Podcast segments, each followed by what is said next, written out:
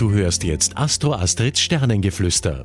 Jeden Montag neu, damit deine Woche gelingt. Ja, zur aktuellen Situation kann ich sagen, denn nur die interessiert uns ja im Moment, dass äh, diese Woche ist laut den Konstellationen angespannter. Ja, es ist auch verständlich, aber eben notwendig.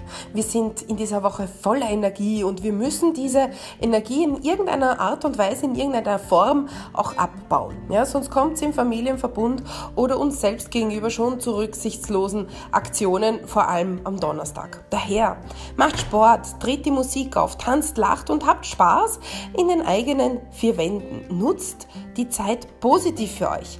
Ja, wartet nicht auf den Partner oder wer auch immer mit euch zu Hause sitzt, der euch motiviert, sondern tut und macht und übernehmt selbst die Initiative. Ja, wir müssen uns so richtig spüren in dieser Woche und das schaffen wir nur über den Zugang zu uns selbst. Ich höre zum Beispiel total gern die Musik von Falco. Laut und richtig laut. Ja, so können wir sicher die Rebellion in den eigenen vier Wänden gut eindämmen. Denn auch die Liebessterne unterstützen hier in dieser Woche. Und jetzt zur Liebe.